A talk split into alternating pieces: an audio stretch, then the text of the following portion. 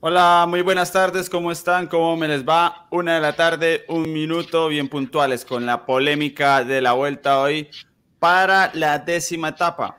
Décima etapa, eso quiere decir que, bueno, ya vamos para la segunda mitad de carrera. Vamos a darle la bienvenida a las personas que eh, se conectan bien puntuales. ¿Quién está por aquí? Andrés Bedoya, Johan Ríos, Aldemar Mosquera, Fabián Calderón, Ercilda González.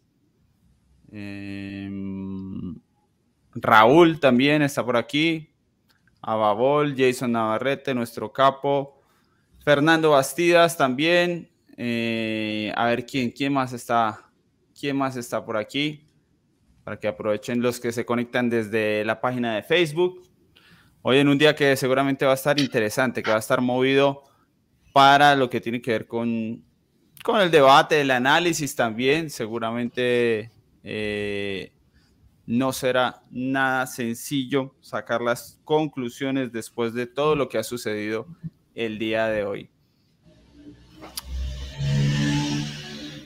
A ver, yo, Johnny Alexander Castilblanco, eh, buenas tardes. Nafer Arrieta también, buenas tardes. Fran Alarcón, la gente, el pueblo lo pide. Em, me dijo que venía para el programa, así que seguramente en cualquier momento se conectará. Empecemos con... Eh, yo le voy a dar un 9 a esta etapa. Rozando la perfección, le voy a dar un 9 a esta etapa. Ustedes pueden ir dejando su número ahí. Con eso, mientras aquí los compañeros van dando su calificación del entretenimiento, los vamos leyendo a ustedes a ver si están de acuerdo o no con nosotros. Ya los acompaña Elina Bonilla en el chat. Pórtense bien juiciosos y juiciosas, pero sobre todo los hombres, que son los que se tienden a portar eh, mal en el chat. Pórtense bien para que puedan ser parte de la discusión. Señor Albert Rivera, buenas tardes. La calificación de este día de transición en la Vuelta a España. Sí, sí, vaya, vaya día de transición. Eh, muy buenas, Eddie, Alejandro, Laura, familia de ciclismo colombiano. Me ha encantado el inicio de, de Eddie, alargando, alargando, alargando, alargando para no hablar de que ayer, bueno, mejor dicho que hoy, Roglic les ha callado la boquita a muchos de los que están aquí hoy en esta mesa y algunos de los que no está también. ¿Eh? que no es valiente, que, no sabe aprovechar las oportunidades, que, bueno, va sobrado, pero... ¿eh? No, no, no, no. Hoy ha llegado... Por favor, la calificación, porque si no me dan ganas de responder y claro, claro, Claro. pues, pues es que un, pues un, un 8, un 8 voy a darle, un 8, daría un 9, pero venga, un, un 8 porque al final en la, en la fuga se ha impuesto uno que es demasiado, que ha sido demasiado fuerte y no ha dejado que haya esa lucha no esperada porque estaban los mejores cazatapas de, de la vuelta adelante. Pero vamos, que aún así ha sido muy bonito el final y el inicio, todo. Y sobre todo lo de Rollins a mí es que me ha encantado. ¿eh? Alejandro Matiz, buenas tardes. Eh, bienvenido a la polémica después de que, como de costumbre, los acompaña ahí en la titular del análisis en vivo, la calificación del entretenimiento. Entretenimiento. Hola, y el saludo especial, como siempre, para usted, Albert, Laura, para Fran, a ver si ahí ya, ya llega también y, y también todos damos la cara, ¿no? por, eh, por Roglic. Eh, eh, que yo digo la verdad, también una etapa fascinante. yo creo que aluciné sobre todo, lo que más me emocionó fue ver a Roglic atacando valiente, ambicioso, ¿no?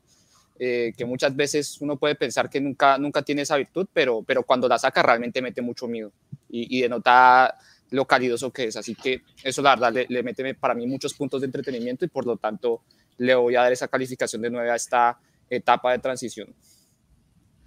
Laura Lozano, bienvenida y la calificación.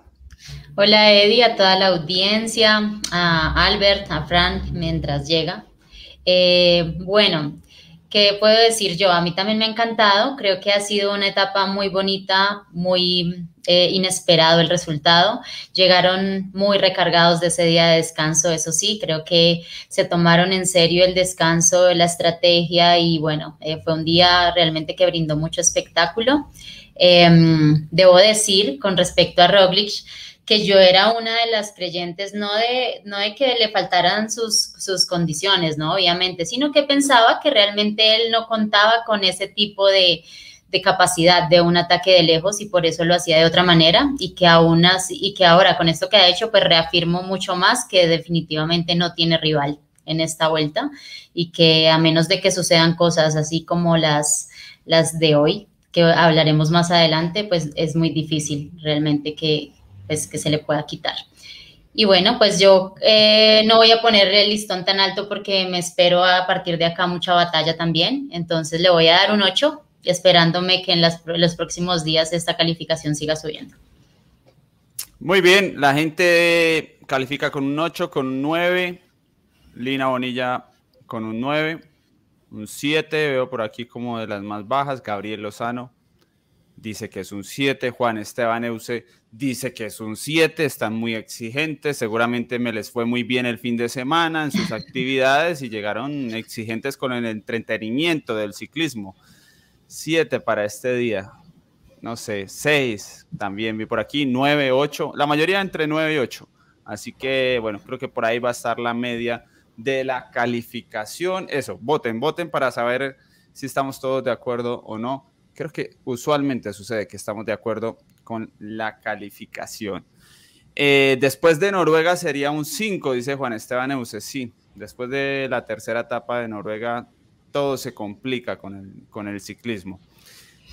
Bien, em, yo quería esperar a Fran, pero creo que se va a tardar un poco más. Entonces vamos a avanzar y, eh, yo, vamos a entrar de una vez con lo que yo creo que es un, programa que podemos hacer directamente y los invito a que hagamos debate abierto. Yo lo primero que, o sea, lo que quiero decir es que, claro, que más allá de lo que sucedió después de, para mí lo de Roglic hoy es de aplaudir y, y no de criticar, porque hay cosas que, claro, que, que también tengo presente en cuanto a su actuación, pero para mí yo le agradezco nada más, porque si no fuera por él, seguramente hoy tendríamos una etapa, pues como la mayoría de las etapas, y él era el que menos necesitaba, entonces me parece muy agradable. Pero es esto, a ver Albert, que fue el primero en cobrar, ¿es esto común en Primos Roglic? ¿Cuántos ataques como el de hoy lleva Primos Roglic en grandes vueltas en su historia? Los que ha necesitado. ¿Para qué? Para, el de hoy lo necesitaba. Bueno, para mí es completamente innecesario el ataque de hoy. El, de, hoy viene, viene fruto de, una subida en la que, como explicaba Grisan Irman, el, director de, Jumbo, habían visto en el día de descanso y Roglic eh, les, ha, dicho, aquí se puede intentar algo, vamos a intentarlo. Y, ya está, o sea, nace de, la estrategia, de, la, del ánimo de, de Roglic de, sentenciar o, bueno, intentar sorprender a sus rivales, porque yo creo que nadie se esperaba hoy que Roglic atacase y ha sido valiente haciendo ese, ataque. No por ser Roglic, sino porque nadie se, se esperaba hoy realmente un ataque fuerte. Sí que, bueno, podríamos decir, eh, igual lo prueba alguien, ¿no? Un poquito, pero no, era lo que estaba en el, eh, en el pensamiento general. Y, es más, o sea, Movistar, por ejemplo, se ha comido el ataque de Roglic. Eh, cuando seguramente está al mismo nivel que, en mi opinión, Enric Mas y Miguel Ángel López están al mismo nivel muy cerquita de Roglic y no han podido salir porque estaban muy atrás, les ha pillado a contrapié, Ineos que sí que estaba bien no tenía las fuerzas, entonces ha sido un ataque para mí inteligente eh, que ha descompuesto el, eh, a todos los favoritos, a todos los equipos, a todos los gregarios prácticamente y que en solitario sí, seguramente si hubiese metido a alguien en la fuga y se hubiese dado otra situación, podría haber sido un poco más preparado, más estratega ese, ese ataque, pero para mí ha estado ha estado a un kilómetro de, reventar la vuelta y, que ya nadie pensase en él, sino pensase en el podio y, demás. La circunstancia ha sido que, bueno, ha respondido muy bien eh, Movistar y luego pues la caída que ya ha terminado de cerrar esa, ventaja que tenía. Em, pero vamos, para mí o sea, es, de aplaudir totalmente hoy lo de Roglic, que quiere decir que dos cosas. Que está fuerte, porque si no, no atacas. O sea, si estás con dudas, no, no atacas pero que también ve la necesidad de, oye, aquí tengo que apretar un poco, no me van a regalar nada, ¿eh? Y, entonces está buscando algo distinto a lo habitual, por eso normalmente no ataca, porque normalmente no hay ningún rival a priori que él piense que le puede quitar la, victoria. Por supuesto, siempre se nos viene a la mente lo del Tour de 2020, ¿no? Pero no, no es lo normal eso. Dice Sergio Barrientos, la arrancada de hoy era para callar bocas de los panelistas porque También. ve ciclismo colombiano antes de dormir. Primoz Roglic. A esta hora, un saludo para Primoz Roglic. Gracias por vernos. Sabemos que maneja muy bien el español. Perfecto. Sí, sí. No, Laura, creo que, lo, haga por eso. O sea, no, aparte de la broma, que no creo que, lo haga por la gente, sino porque él realmente ha pensado que era un buen momento para estratégicamente. Eh, bueno, me parece buena, buena pregunta, Laura. ¿Por qué? O sea, ¿o qué significa, eh, en, tratando de entenderlo a Roglic, qué significa que haya hecho eso hoy eh, cuando nadie lo veía venir? Bueno, yo creo que hoy él era superior a los demás, sin duda. O sea, creo que llegó un punto en el que iba en ese ritmo donde pues encontraba que se iba perdiendo mucha diferencia, pues que no se descontaba lo suficiente. Eh, creo que perder el liderato no es una cosa que le preocupe, pero que se generara mayor diferencia, pues realmente era pues delicado y como lo ha dicho ahora Albert, igual es el líder y no puede regalar nada y pueden suceder cosas como la de hoy, como fugas de, esta, de este calibre, pueden suceder caídas, pueden, bueno, que, finalmente le terminó pasando y gracias a eso, a, esa, a ese ataque fue que pues no terminó perdiendo más tiempo. Si le sucede de pronto estando en el pelotón, por ejemplo, él es el más perjudicado. Entonces, pues creo que esos movimientos finalmente eh, sirven primero para sentar como ese poderío, como ser un poco más claro con, con, el resto del pelotón de que hay un líder sólido, porque lo hay, o sea, realmente de lejos, de cerca o, o de cualquier manera, pues sigue mostrando que pues, es el, el, número uno. Y pues por otro lado no se podía fiar, ¿no?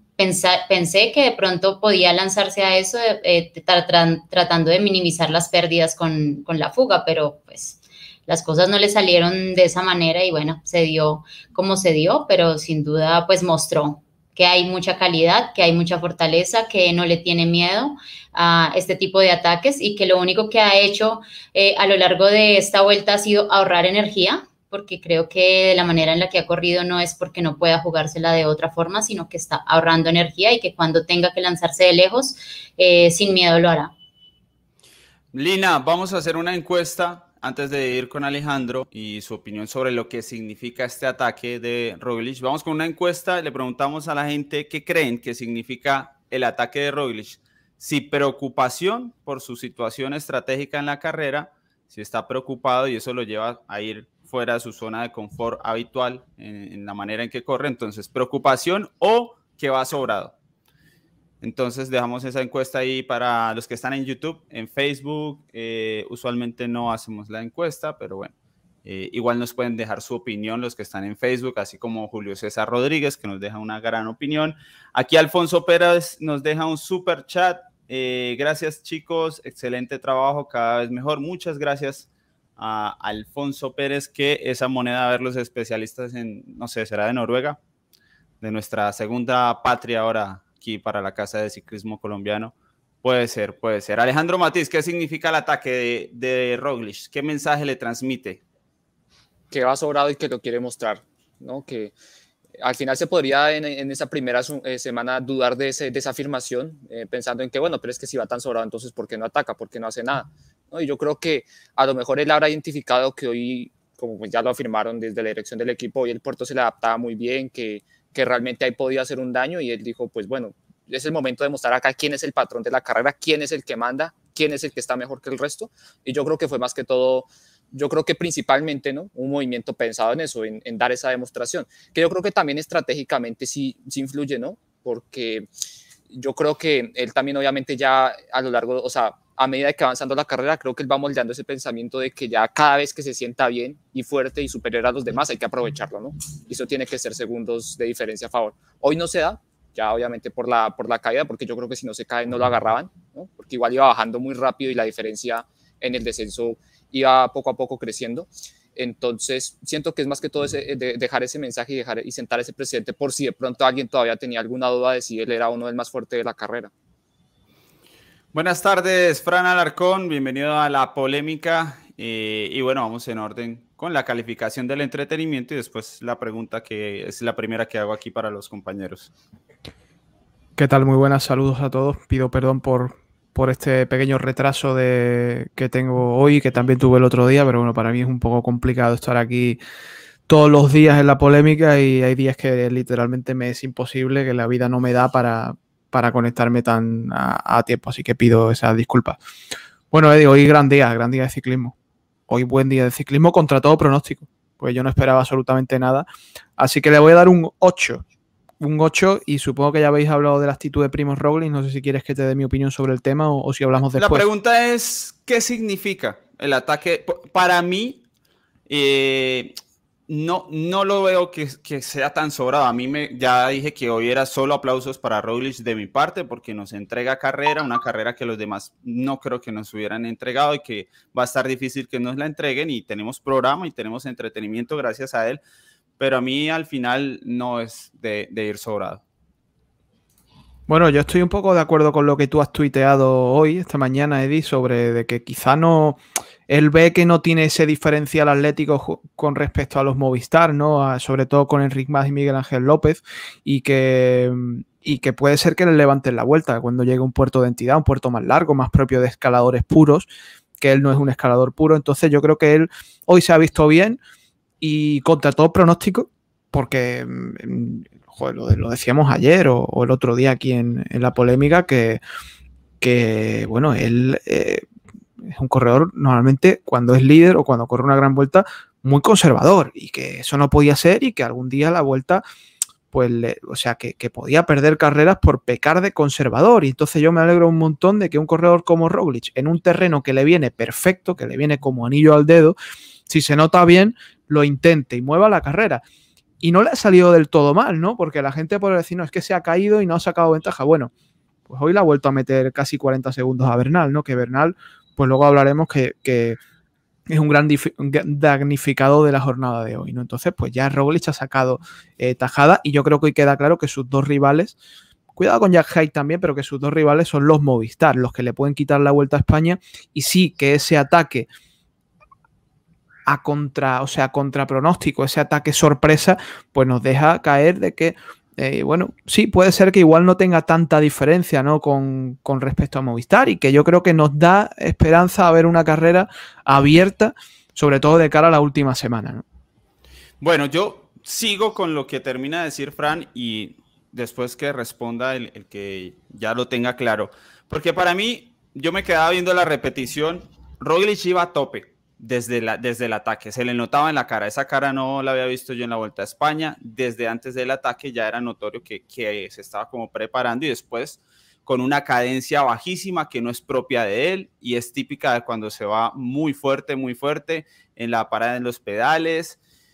En el momento en que ataca es tan sorpresivo que ni uno de sus rivales sale tras él le dan por lo menos unos 5 segundos hasta que Bernal decide ir en primera persona, los Movistar reaccionan 15 o 20 segundos después, o sea, es, el factor sorpresa es total y ahí no, nada más les acomoda 10, 15 segundos.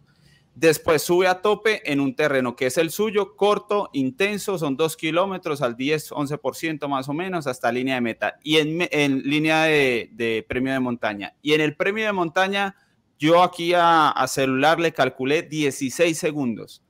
Para mí eso no es superioridad. Para mí eso no es un tipo que va sobrado, ni mucho menos, ni que los está aplastando en montaña. Y a mí incluso me da para pensar que la carrera, la carrera puede estar algo más disputada de lo que se cree. No sé si alguien lo vio diferente. Sí, sí, no, seguirte. Clarísimamente, para mí. Eh, dale, dale, Laura, perdón. No, sí, no seguir el ritmo para mí sí es eh, un síntoma muy grande de superioridad. Igual tienen que tomar el respiro para poder pensar después en ir por él y ya es un grupo mayoritario el que va y lo sigue, ¿no? Él toma esa decisión en primera persona y también puede ser mucha estrategia, ¿no? También teniendo en cuenta que si se baja el ritmo, tiene a dos corredores que están muy cerca, que lo pueden empezar a atacar de a uno y que le ponen la situación más difícil, pues yo creo que decide él hacerlo en primera persona y anticipándose a los movimientos que podían hacer en ese punto el Movistar. Entonces creo que pues también pues ese es como el factor sorpresa. Eh, que no esperaban ellos, de pronto más bien lo estaban tratando de hacer eh, entre el Movistar y se les anticipa Roglic, pero sin duda, pues eh, sí, creo que de haber tenido las piernas, eh, un, corredor como Roglic no se le puede dar ni un solo metro de ventaja. O sea, si no tienes eh, con qué, pues eh, definitivamente no hay cómo conectar.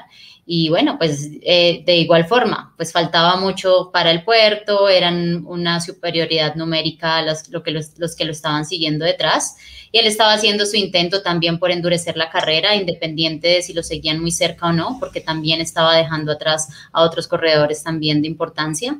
Pero sí, para mí definitivamente, o sea, hoy más que nunca demostró que sí es superior, porque no lo estaba jugando como siempre estamos acostumbrados a que lo haga. Y que para mí la superioridad no solo es ser superior, o sea, ser mejor en fuerzas. Este tipo de cosas también hacen parte de la superioridad, ¿no? Porque eh, al final eh, esa viveza de Roglic, ¿no? de estar bien ubicado, de, aprovechar un poco la desconcentración que pueden tener sus rivales y todo, y utilizar ese factor sorpresa como una ventaja, todo ese tipo de cosas al final son cualidades que tiene Roglic y que los otros no las tienen, ¿no? Y, y, al final estas, este tipo de carreras para mí también se ganan con mucha cabeza, que sí, es cierto que a lo mejor de pronto puede que no sea tan superior en fuerza, está bien, pero es que como esto no solo es de fuerza, como esto es no solo de quién mueve más vatios, de quién va más rápido, sino que también depende mucho de estos factores estratégicos, pues yo creo que en ese sentido Roglic también, o sea, demuestra estar un paso por delante de todos y, de que siempre va a tener muchas más herramientas a su disposición para poder sorprender y para poder vulnerar a sus rivales que las que tienen ellos mismos. Eso para mí también hace parte de una superioridad que tiene marcada Primos. Sí, pero para mí yo creo que, el, hecho de, la sorpresa y de la arrancada que tiene Roglic, eso, bueno, yo creo que es muy complicado que alguien iguale en la etapa de hoy la sorpresa y en general el, punch ¿no? que tiene Roglic cuando hace esos ataques, es imposible seguirle. Lo vimos en, en Belefique también, ¿no? que salió y, tuvo Enric Mas, que luego se vio que estaba al mismo nivel o incluso podía parecer más fuerte que él en esa subida, que llegó al ritmo de Enric Mas. O sea, cada uno tiene su, su forma de correr y, sus cualidades y, y Roglic ha, explotado muy bien siempre esa, esa fuerza que tiene ¿no? a, la, a la hora de salir y, hoy era perfecto el, el, puerto porque tenía esas rampas tendidas, luego ya rampas un poquito más duras hasta el final y claro, tú haces la diferencia y, ya luego pues es mantenerlo.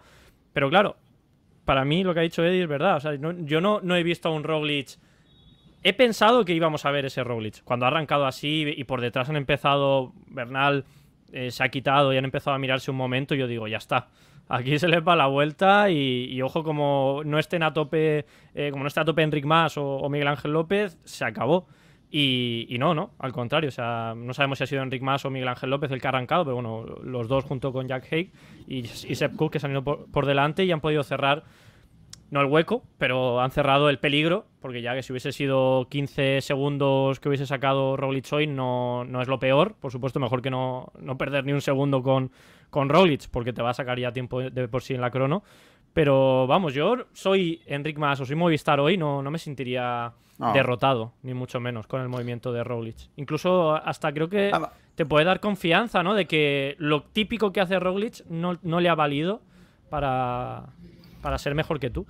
Además, al ver que en el inicio del ataque de Roglic, en el grupo de favoritos hay muchas dudas. Era Bernal el que intentaba perseguir.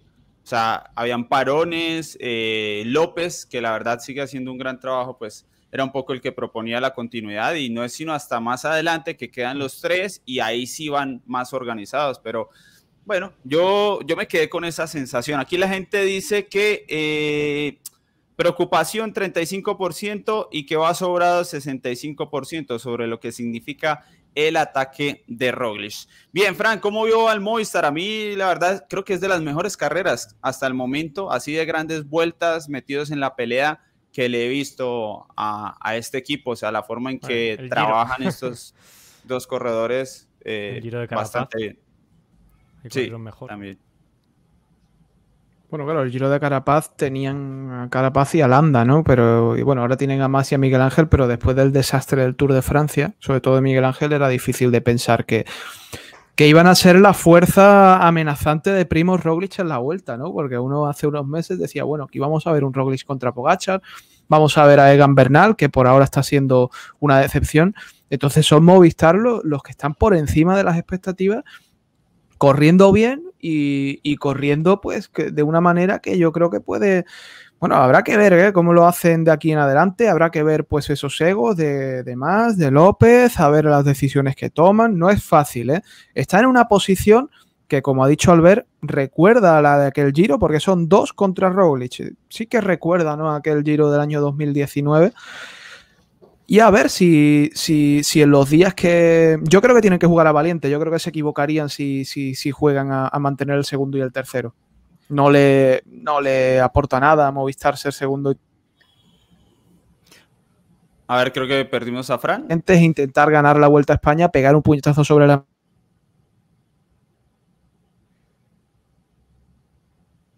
¿Seré yo? A mí, yo no escucho a Fran. ¿Esto es negro? No, no. Yo no soy aquí un director deportivo, no tengo el carnet de director deportivo, pero, pero bueno, yo creo que por primera vez en mi vida voy a decir que tengo esperanza en el Movistar.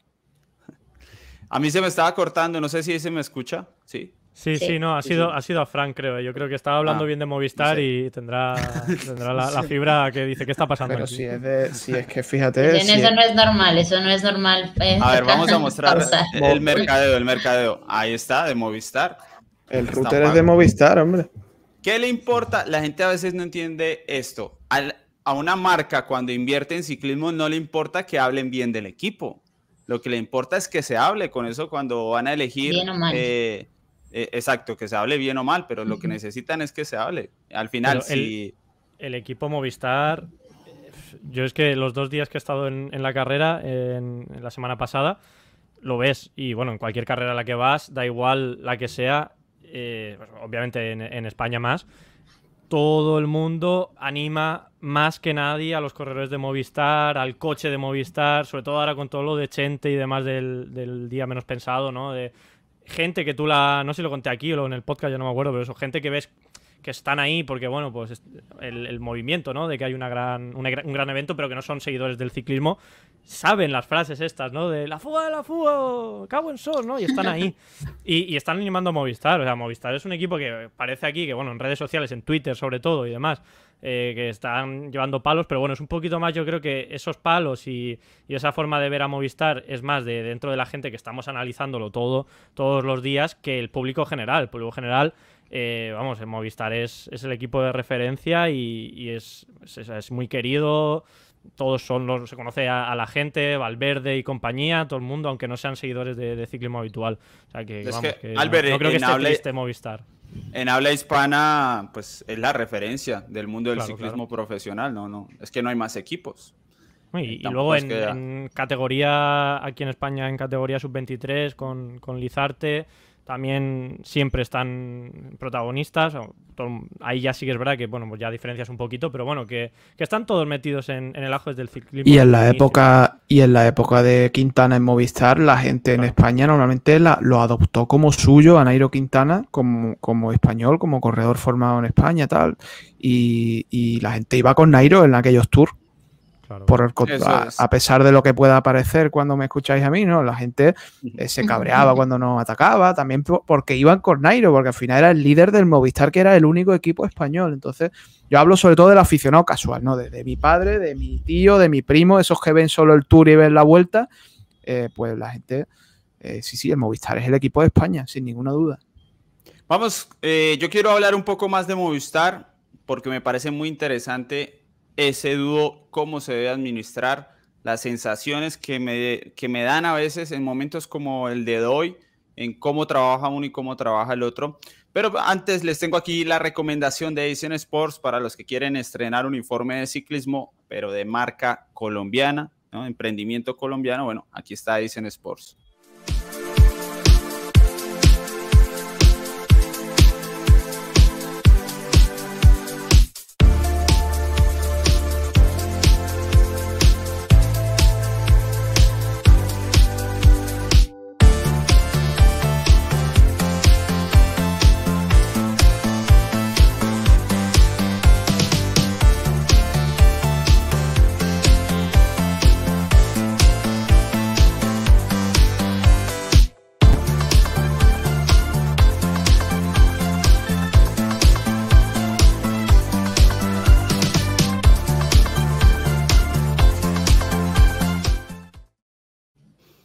Laura, de esa dinámica de los relevos cuando van persiguiendo a Roglic en la subida, a mí me pareció que López está un escalón abajo en la jerarquía actual del equipo, desde la dirección técnica, desde cómo están hablando en la salida del bus, de a quién el equipo le ve más posibilidades. Esa es la impresión que me da a mí, pero luego, en cuanto a los esfuerzos, a mí no me queda claro.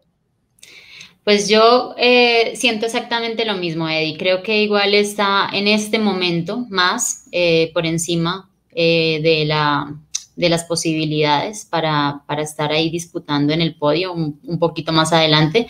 Sin embargo, no es a nivel de fuerza que se está haciendo como esa, digamos que, pues manteniendo como esa jerarquía sino pues de pronto el rol que, que puede hacer mejor cada uno. Yo creo que Superman eh, pues ha trabajado muy bien la carrera, ha mostrado realmente que está muy fuerte, pero en el ciclismo no, no gana solamente el que muestra estar más fuerte, o sea, ser fuerte y mostrar estar más fuerte no quiere decir ganar y bueno, desde de alguna manera se tiene de pronto un poco más de confianza en Enric Mas en este momento, sin embargo, pues no se deja de lado la posibilidad de Superman. Igual lo hizo en la montaña, hoy también en esa persecución y también sobre la llegada, ¿no? Que fue el que impuso el paso sobre el final del pelotón y pues eso también, pues, eh, pues es muestra de que está haciendo un rol de gregario y de, pues, de, de colíder también junto a Enric Mas, pero sin duda, pues Enric Mas en este momento, pues sí está siendo el, el como el principal eh, postulado de parte del Movistar. Pues es normal, ¿no? O sea, al final Enric Mas está, está por delante de la general, está mucho más cerca, mucho más cerca que Miguel Ángel López del liderato de la carrera. Y si en algún momento alguien tiene que gastar un poco más, siempre pues va a ser el, tercer hombre, porque no ha habido una etapa, ni ha habido un día, ni seguramente el equipo tenga una certeza de que Miguel Ángel López está dos escalones por encima de, del propio Enric Mas. Si se llega a esa situación, vamos, bendito sea para Movistar que se llegue a una situación en la que tengan a los dos muy fuertes y se vean en un, una situación de Sky con Froome y, Wiggins o con Froome y, Port, ¿no? Este tipo de situaciones, eh, pues será porque están muy arriba y están luchando por cosas grandes, ¿no? Yo creo que si hay un, lo dijimos ayer, si hay un día que Enric Mas está mal, está muy mal, que se queda fuera de la carrera, no van a parar a, a Miguel Ángel López. Como en la bajada, que lo hicieron esperar a más. Sí, pero que no había a ver, no es lo mismo. No es lo mismo porque hoy, la, ah. hoy la, estrategia del equipo era no arriesgar en esa bajada. Eso es lo primero. Y, el que estaba equivocándose según lo que proponía el equipo era Miguel Ángel López, que luego pues ha parado y ya está. O sea, no, no creo que haya habido tampoco hay ningún problema. Pero yo estoy seguro que si Enric Mas pues tiene un mal día y, no va, pues tendrán que seguir con Miguel Ángel López. Eh, igual al revés. pero, pero ¿por qué es diferente? Porque yo he dicho, en una situación en la que López esté fuerte y Enrique más no esté tan fuerte, listo, López no lo va a esperar, pero tampoco va a ir hacia adelante. Y eso es lo que yo vi en la bajada. lo vi inspirado en la bajada y le tocó freno de mano porque Enrique más empezó a pedir. Eres peor que, yo, ¿eh?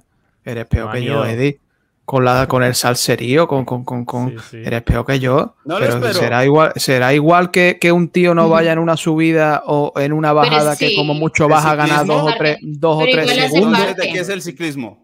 Hace parte de la ruta también. Yo estoy con Eddie en ese punto porque creo que tanto como la subida se debe Hoy, aprovechar. Miguel Ángel López tenía que haber tirado para adelante la bajada y no esperar a más. ¿Sabes, qué es, ¿sabes qué es lo que tenía que hacer? Esperar a ver quién seguía a López y él también ir, ir cerca. ¿Dónde nos hemos metido, Albert? Esto es Verde. ¿Dónde nos hemos metido, Albert, macho? Yo que pensaba que no, no íbamos a llegar nunca a la situación, porque claro, al final nunca ha habido un español contra un colombiano más que en el Giro y bueno, pues para fortuna de Eddie eh, y de todos los seguidores de Bernal, eh, se, acabó en la quinta, la quinta etapa esa, esa pelea.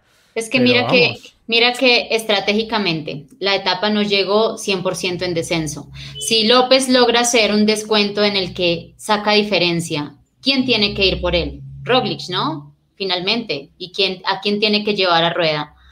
A Enric más. Y al final también genera No, pues estáis hablando estáis hablando como si Miguel Ángel López y Enric Mas estuvieran igual de fuerzas.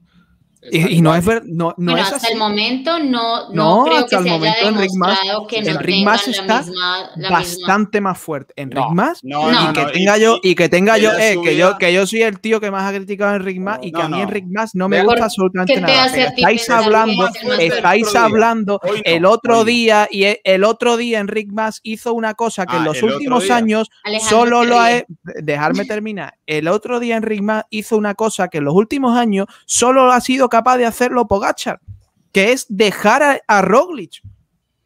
O sea, de- por Miguel poner Ángel. contra las cuerdas a Primo Roglic. Sí, no, Miguel no. Ángel López está a años luz de eso. No. Y ya está. Y No, es la no, Mire, verdad, es Si a así. Enric más le hubiesen puesto a hacer el trabajo de Miguel Ángel López, yo creo que Miguel Ángel López hubiese ¿Qué sido trabajo? Si pegó capaz dos pesetazos, pegó dos pesetazos. Bueno, dos Pegó dos Está pesos. cerrando, hizo está cerrando Bueno, a todos los ataques. Es el que pone el pecho a la brisa. Además que estaba haciendo bastante brisa hoy en la montaña. Si se notaba en las, en las banderas. Y creo que es algo también a tener en cuenta, sobre todo en el ataque de Roglic, que le toca a él enfrentarse toda esa subida solo, mientras que los otros van haciendo una repartición de esfuerzos progresivos que los ayuda a tener un- una posibilidad más rápida de descuento. Bueno, Por eso digo que finalmente aquí no está demostrado. Si estuviera demostrado, Miguel Ángel López no habría hecho el comentario que hizo también el día de ayer diciendo, tenemos la posibilidad de ganar la vuelta, pero depende de que trabajemos como equipo por ese objetivo. Y realmente creo que el hecho de hacer la aclaración quiere decir, no están trabajando como equipo y no está nada definido y están esperando a ver cuál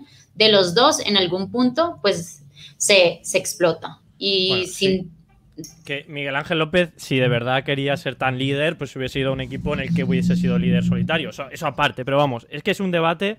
O sea, el, el debate uno, que puede ser el que, el que decide si está más fuerte o está mm, más fuerte Enrique Mas o López. Yo ese, yo tengo dudas ahí, no, no sé exactamente. Sé que en la clasificación general está por delante Enrique Mas, que eso ya creo que es bastante eh, argumento como para elegir un líder. Sobre todo porque no es que estén eh, uno a 1.20 y otro a 1 a, a 2 minutos 30, sino que uno está a 28 segundos del líder, que está, está al lado. Entonces, es- es- entonces tienes que elegir a Enric Mas como líder. O sea, para mí, yo, eso no quiere decir que tú en una situación de carrera puedes usar a López para intentar ganar la vuelta y poner contra las cuerdas a, a Roglic y aprovechar, esa situación en la que tienes dos hombres delante. Eso por supuesto, yo creo que Movistar tampoco tiene claro eso, ¿no?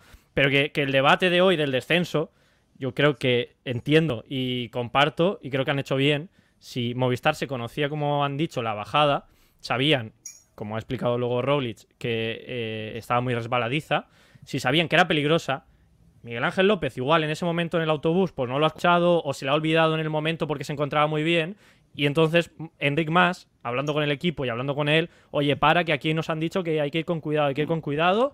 no, para que me voy quedando, yo creo que fue lo que dijo. Bueno, pero eso lo dices tú, porque Enric Mas lo que ha Sí. dicho es que les habían avisado que la, la subida era, que la baja, el descenso era peligroso. ¿Tú crees que un, un tío que es capaz de recortarle tiempo a Roglic después del ataque que hace, luego se va a quedar en el descenso como parecía que se estaba quedando? Él ha explicado que Sí. sabía que ese descenso no tenían que bajar rápido porque era muy Y claro, peligroso. como los corredores siempre dicen la verdad. No, no, y bueno, que con sí. Roglic, con Roglic por delante, porque Roglic, No eh, no- rápido ellos no sabían, ellos no sabían de que se había caído. Con Roglic por delante, lo normal es que en el llano vayan dos tíos relevando en vez de López solo y más por detrás solo. Es que es así. Es que lo lógico es ir los dos juntos, en vez, no por una bajadita corta de que, de que pierda más unos segunditos. Eso es que lo miráis por. Mira, yo, yo antes de venir al programa. eh, me quito la cartera y, y quito el DNI eh, de, de encima No. mía. Y el documento nacional de identidad yo lo quito. Y yo eh, aquí yo no vengo aquí a Pero- defender a Enric Mas, ni a Landa, ni a ningún español, ¿eh? pero lo que es es lo que es. O sea, no, no, no, no entiendo. No enti- Eddie, yo no te entiendo. De verdad que hoy no te es la primera vez que no te entiendo aquí. Yo sí, yo sí lo tengo claro. O sea, para mí el Movistar está claro en que el líder es Enric Mas. Está claro en que Miguel Ángel López es entre plan B de emergencia, eh, ataque lejano, si algún día se ponen valientes, es el de quemar, el de sacrificar, a ver qué pasa. Pero yo creo que ellos ya se decidieron.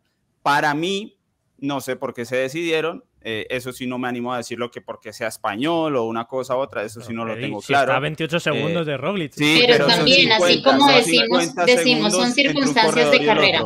son, son circunstancias de carrera las que pueden proponer que haya eh, pues un, Miguel Ángel López tratando también de, ganar la vuelta.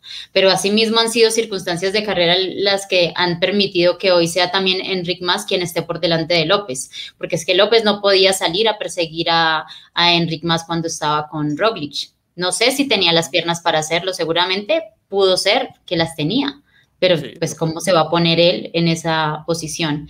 Entonces, en este momento, decir... Está clara en el equipo.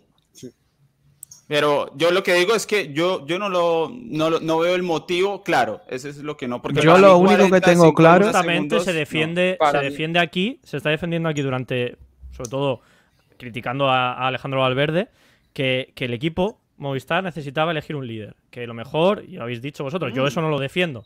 Pero vosotros estáis defendiendo que lo mejor es que elegís un líder. Ahora que he elegido un líder, ¿qué pasa? ¿Que no os gusta el líder que tienen? No lo sé, yo lo que no entiendo. Ahí.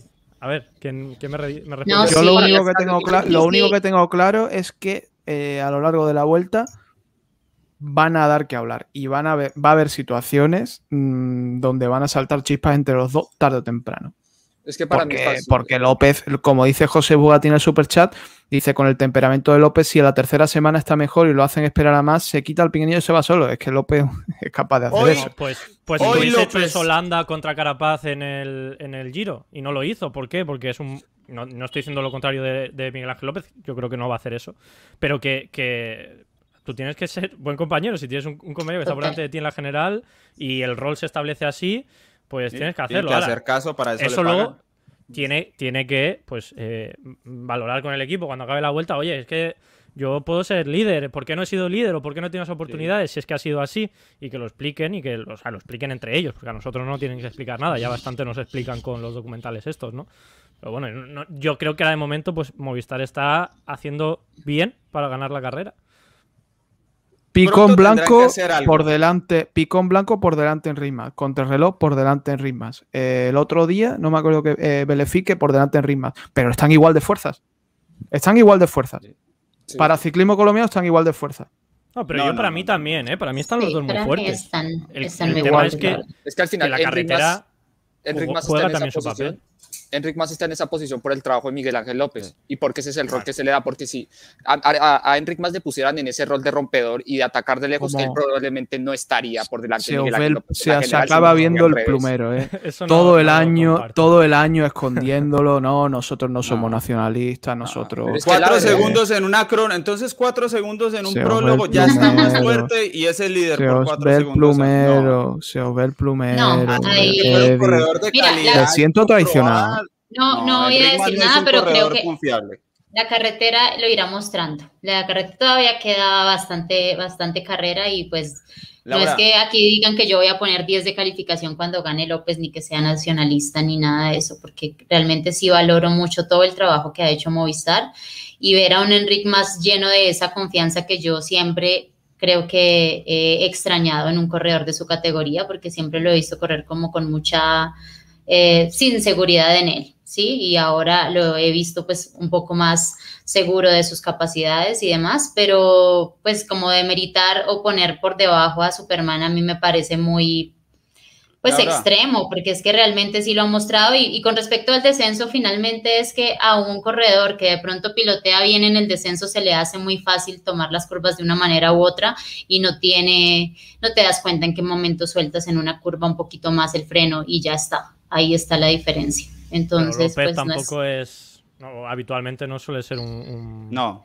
pero cuando vas en persecución, pero cuando vas en persecución es que no vas aquí en la punta del pelotón para decir tomémoslo con cuidado, que es que no tenemos afán de, de, de también así como nos exigimos en la subida bajar rápido. Es una competencia, se tienen que tomar riesgos finalmente. Cada uno decide si toca más el freno, si lo suelta, de acuerdo a cómo se va sintiendo pero de todas maneras pues están en una persecución porque llevaban a un corredor el más importante por delante. En todo caso, Movistar tendrá que hacer algo, ¿no? Eh, si quiere ganar la, carrera. Eh, está claro que en algún momento tendrá que proponer, todavía no ha hecho una propuesta grande, pero si quieren ganar la carrera, pues con las diferencias que pierden los dos en la crono, algún día tendrán que proponer. Eh, y yo creo que eso es lo que, lo que va a marcar un, un poco el camino. No sé qué día vayan a elegir para eso, pero llegando a subidas finales, no, no van a, ganar la Vuelta a España. Y ahora vamos, que también con esa estrategia para mí es muy difícil, ¿no? Porque hay que entender un poco la situación de Movistar en el sentido de que no tienen tampoco muchos corredores para, para poder hacer una emboscada de lejos, ¿sí? Porque es cierto que pueden tener muchos rodadores y que se pueden colar en fugas y aguantar, pero yo creo que también, por ejemplo, es muy necesario que ellos, por ejemplo, desde atrás puedan seleccionar el, el, lote.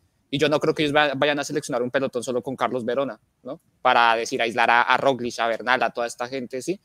Entonces, para mí, es, yo, yo la verdad por ahora no sueño con que Movistar haga eso simplemente porque no tiene las herramientas para hacerlo, ¿no? Pero yo creo que en algún momento la propia necesidad de ganar la carrera, si es que la quieren ganar, pues yo creo que los va a llevar a, improvisar un poco y a intentar obviamente usar esa ficha de, de Miguel Ángel López, que es el plan eh, claro para una jugada arriesgada de esas. Es que si quieren Alejandro quedar segundo y tercero, Roglic va a ganar seguro. O sea, si no toman el riesgo, si no toma el riesgo alguno de los dos de tirar a todo o perderlo todo, pues no, van a, no va a pasar nada.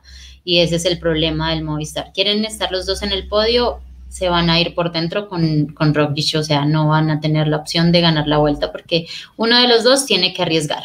Y arriesgar, pues significa también tirar a que pueda perder, ¿no? Como que pueda ganar. Entonces, pues finalmente ese es el problema y yo creo que el, el, acuerdo en el que tiene, el al que tienen que llegar es en, en los próximos días. Fran le ve posibilidades a que el Movistar tome esa decisión y sacrifique a Miguel Ángel López a un día de estos. Eh, sí, bueno, sacrificar. Eh, es que tampoco en la vuelta hay etapa. Solo hay una etapa para atacar de lejos, que es la última, la etapa número 20. Eh, o sea que. Antes de la crono me refiero. El resto son llegadas en alto. O sea que, bueno, sí puede ser que Miguel Ángel López sea el que haga el primer ataque antes para que luego Enric Mas sea el que haga el último ataque y se vaya con Roglic. Pero yo creo que yo veo clarísimo que el rol es eh, en, la jerarquía está Enric Mas por delante de Miguel Ángel López sin duda, pero también se puede ver beneficiado, igual que se, vio beneficiado Carapaz en el giro que ganó de, esa jerarquía, de estar un pasito por detrás en la jerarquía del Movistar, que estamos hablando como si Miguel Ángel López lo tuvieran de gregario tirando a falta de 100 de meta, inmolándose, no, para nada. Hmm. Albert, ¿lo ve posible que el Movistar haga una apuesta grande a distancia con López para intentar ganar la vuelta? A ver, a, distancia es que es lo, que dice Fran, tampoco hay ni etapas, ni tiene el, equipo. Hay veces que Movistar ha tenido muchísimo mejor equipo en, la vuelta, ya de, salida.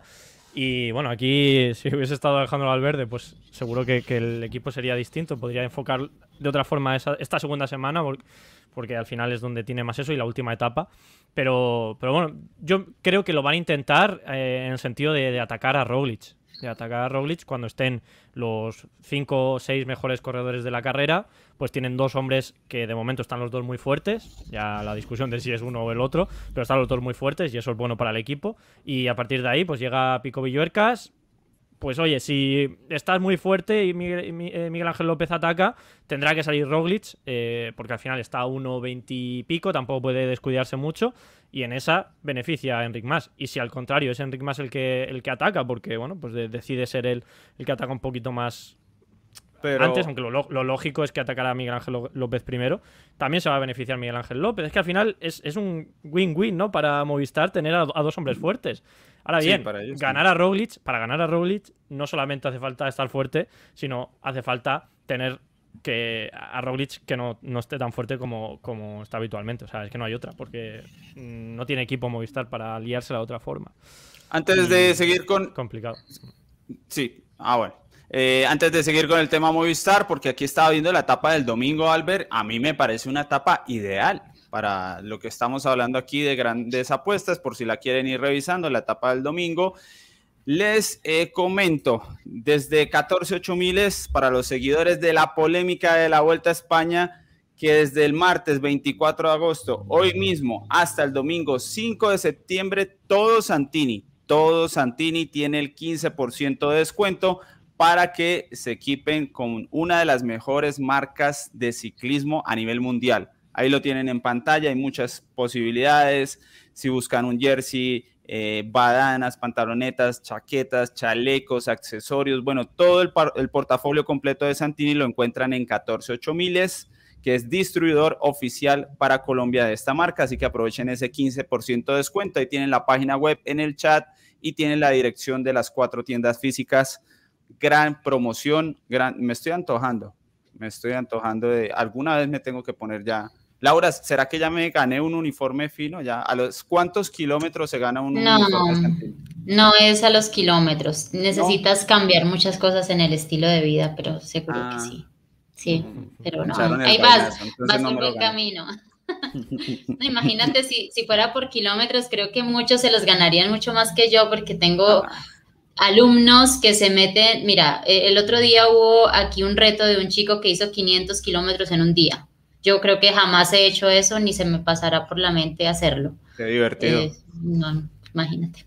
Genial, sensacional. Entonces, etapa del domingo. A mí la etapa del domingo, hablando de, de apuestas, una etapa ideal. Ese es el tipo de día que yo digo, bueno, eh, algún día tendrán que, que intentarlo eh, si quieren ganar la Vuelta a España. Lo que pasa es que yo soy de los que cree que el Movistar Team no, no atacaría en un puerto de Mijares con Miguel Ángel López a ver si ganan la Vuelta La a gente, la gente de la zona dice que son puertos demasiado tendidos y que se va demasiado bien a rueda y que no hacen daño un pelotón profesional. Eso es lo que dice la gente de, de la zona. Entonces, pues no sé. Por eso, pues. Los puertos tendidos son súper duros. Eh, Bueno, son durísimos que de, de todo manejar. depende cómo, cómo, se, cómo se dé la carrera y, y, bueno, hay muchas situaciones, pero, o sea, yo digo, Yo de creo que- intentarlo, lo deberían intentar, pero no creo Es que, que yo creo que deben intentar a ganar o a perder. Es que el hecho de que sean segundo y tercero, o sea, sí resulta muy bueno, pero realmente así no se puede ganar la carrera. O sea, intentar a perder es lanzar un ataque muy lejos, muy lejano, donde tú puedas pensar en que tenga que hacer un desgaste bastante grande eh, Roglic al punto pues de, de, quedar exhausto, muerto, ¿no? Y que más lo pueda superar, pero pues pensar en que, en que cuando ya es- queden cuatro o cinco corredores, como decía Albert, ahora se haga un ataque pues para contrarrestar a las fuerzas de Roglic o bueno, no sé, creo que ahí no hay nada que soltar, o sea, creo que es muy difícil que Roglic baje eh, pues la bandera ahí y al contrario, los puede terminar es sorprendiendo a los dos y rematando con mucha más fuerza, entonces es, es complicado. Pero de Eh, momento, Laura- Movistar, por eh, cortico, como dices tú, eh, Movistar ha demostrado en esta Vuelta a España que, que ha venido a, a- a ganar, a, a intentarlo, ¿no? Porque en, cada, en cada etapa ha, ha estado fuerte, ha, ha atacado cuando ha tenido que atacar. Recordamos que, que- que el ataque el, ataque más decisivo de esta Vuelta a España, quitando pues eh, eh, las fugas y demás, el ataque más decisivo ha sido el de Enric Mas en, en Belefique, ¿no? Que sí, por supuesto estaba Roglic ahí con él también, ¿no? Pero que han venido a hacer cosas. Que, que Enric Mas ha atacado a 4 kilómetros en un puerto eh, de los más duros de la Vuelta a España. Así que bueno, oye, vamos, vamos a esperar para criticarles, ¿no? Que ya estamos diciendo, criticando antes de que lleguen a esa situación en la que se le pueda criticar. Además que también de pronto es parte, Albert, de un poco el deseo que hay en general, no serán todos, pero en general, de que se le plantee batalla a los eslovenos, ¿no? Que no sean monólogos, que no todo sea tan lineal hacia el triunfo. Entonces se esperaba de líneas en el Tour, no sucedió como tal. Aquí en la Vuelta a España, pues al ver ese equipo es como que surge la esperanza de ver algo más competido y, que no sea todo Eslovenia. Yo creo que también va por ahí la presión aña- añadida que llega al equipo que sea que aparezca enfrente de, eh, este tipo de corredores, de este dúo de eslovenos. Bien, eh, a ver la gente, recuerden que pueden utilizar el super chat si se quieren comunicar directamente con nosotros. Recuerden también que las membresías, por aquí Jonathan Ocampo me decía que eh, había renovado y por eso había llegado al programa. Con sus membresías nos apoyan a seguir generando contenido para ustedes, a seguir creciendo como medio de comunicación nuevo, de nueva generación, digital, aquí cercano a ustedes.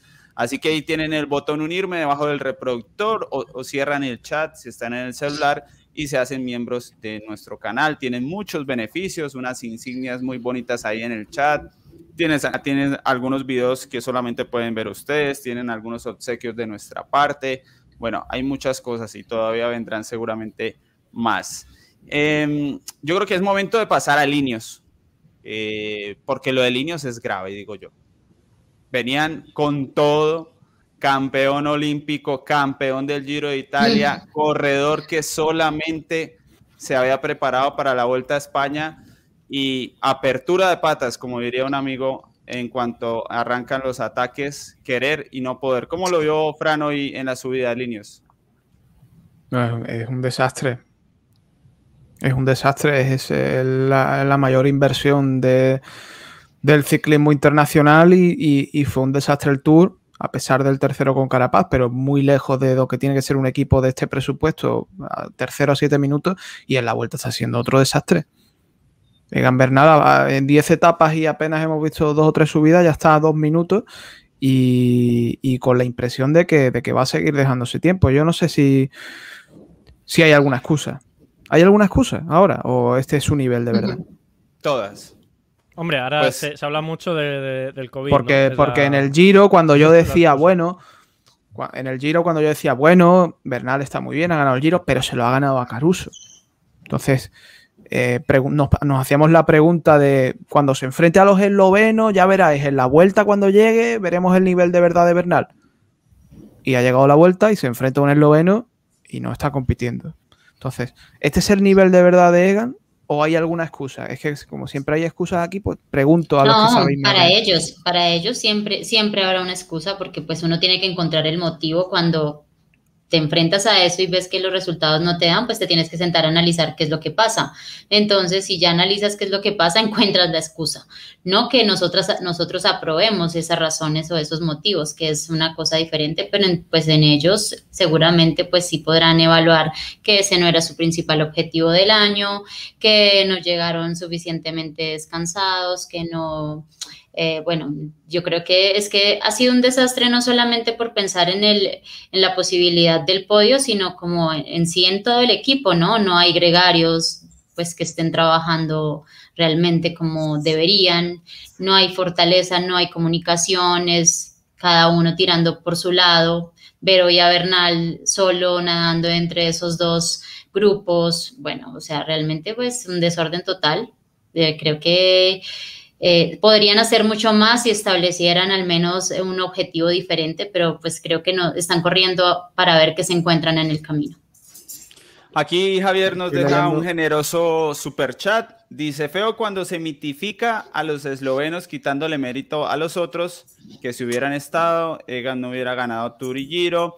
Hoy cuando la, la idolatría estaba a lo máximo, se fue Roglic contra el suelo. Eso es lo que opina Javier en cuanto a los eslovenos. Y bueno, yo entiendo que hay mucha gente que todavía guarda la firme esperanza de que Egan Bernal eh, puede competir contra ellos. Es, es, lo que yo leo mucho en el chat y lo que leo mucho en redes sociales. Está leyendo el COVID y está leyendo el COVID y busco la noticia y resulta que tuvo el COVID el 4 de junio. Justo cuando acabó el Giro, además, un, un COVID un tanto... A ver, seguramente tuvo COVID, pero se anunció justo cuando acabó el Giro de Italia para, para fue, esos días. Fue él, Daniel Felipe Martínez y, la novia ¿no? de, de Bernal. suponemos que bueno, pues en los días posteriores al, al Giro se relajan las medidas y demás, es normal. Pero yo que eso, que esto ya es entrar en temas que no, que no sé, no lo sabe ni él, porque él mismo cuando le han preguntado, en la rueda de prensa le preguntaron y dijo, pues es que yo no noto nada, o sea, yo estoy bien. Eh, puede ser. La no, ¿no? O sea, ya está superado. Claro, claro, si él no, no. bueno, lo de la espalda no lo ha, no lo ha dicho nunca más. Entonces, entendemos que. Eh, o sea, mira, ha dicho, ha dicho Laura una cosa que me ha gustado, porque dice Laura. Eh, hay que buscar una, excusa, ¿no? Para, para, lo que pasa, pero yo creo que tienen que encontrar el problema. ¿El problema qué es? Que no tiene nivel para estar luchando con, con yo no creo que el, nivel de Bernal este sea el nivel bueno que puede tener Bernal, porque... Esa es la pregunta, Albert. Quedémonos ahí, que me parece un tema muy interesante. Este, o sea, aquí podemos decir que este es el Bernal campeón del Giro o que claramente está inferior, porque ¿cuál es la referencia del Giro de Italia? Caruso. Entonces, ¿y qué tal si este es el mismo que ganó el Giro de Italia? Y es hasta ahí donde, donde llega. Dominio, eh, o sea, muchas más cosas, ¿no? No solamente se mide por, el tiempo que ha metido al, segundo, por el por el, resultado en sí, ¿no? Yo creo que, Bernal en el Giro demostró que, que, ser un patrón y saber cómo dominar la carrera con un buen equipo, etcétera, etcétera. Pero que, para mí, por ejemplo, hoy que Groscharner y Blasov sean capaces de salir del grupo donde está Bernal, me habla de que no es el Bernal bueno.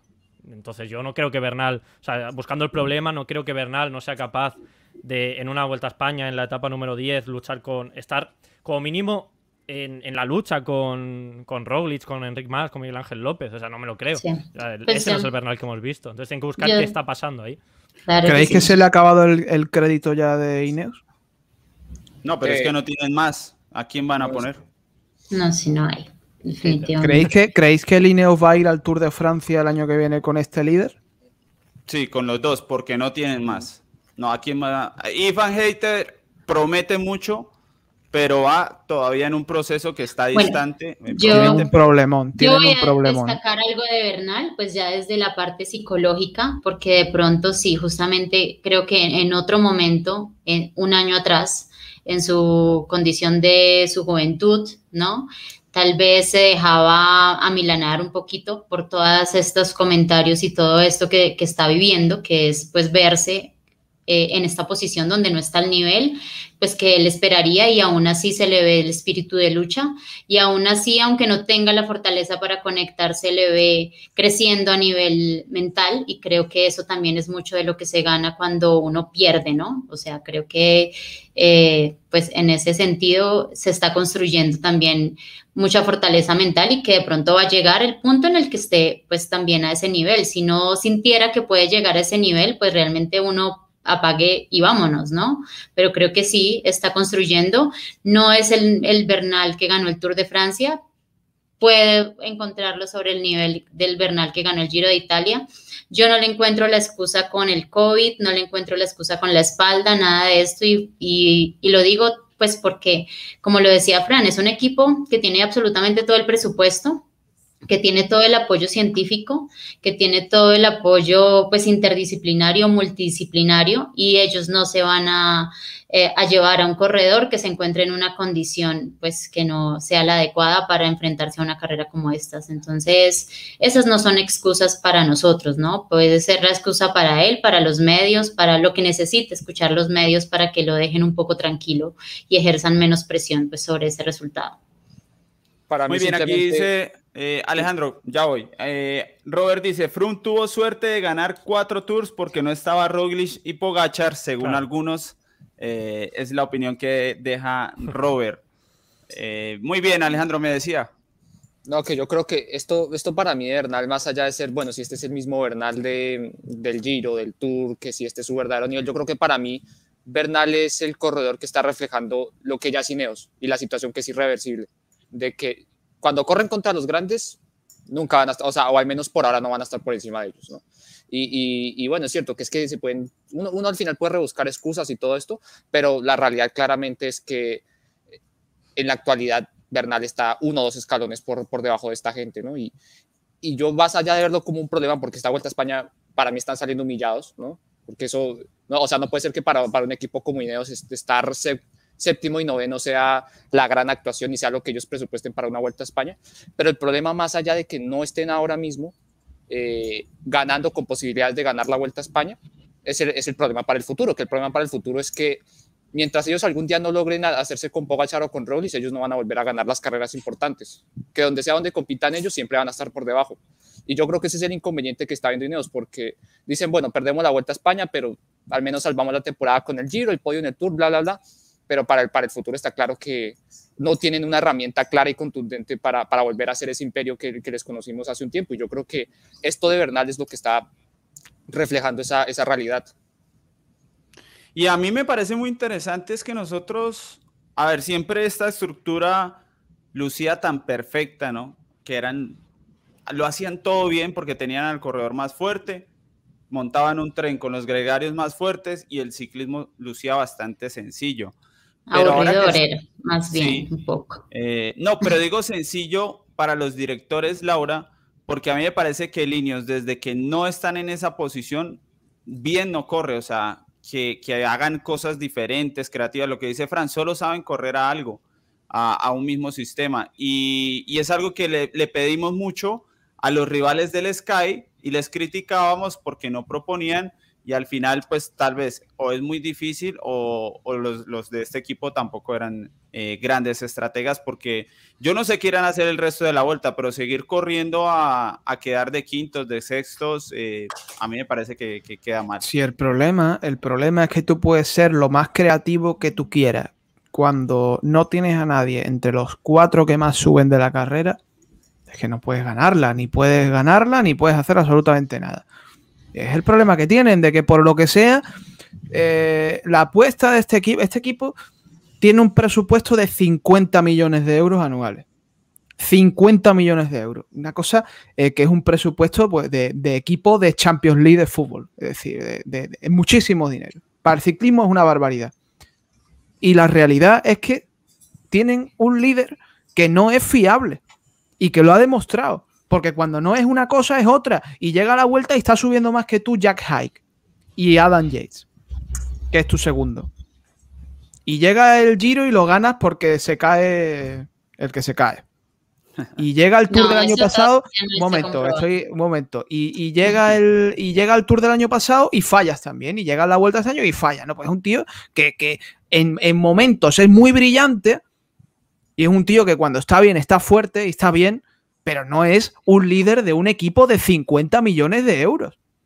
Un líder de 50 millones de euros tiene que ser el tío, eh, tiene que ser un tío que te garantice que allá donde lo lleves o va a ganar o va a estar muy cerca.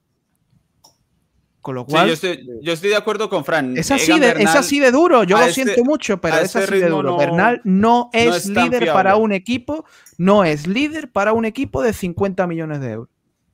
Porque yo digo, o sea, que no gane está bien, pero como trae la vuelta, está lejos de transmitir esa sensación de ser un, corredor para apostar firme por él. Para mí se ha equivocado mucho, no en su preparación, sino, bueno, en un poco de su preparación. Creo que un corredor como él, que de alguna manera pues no tiene la fundamentación que tienen los europeos en muchos aspectos, debe estar más en carrera, debe tener eh, más ritmo de carrera.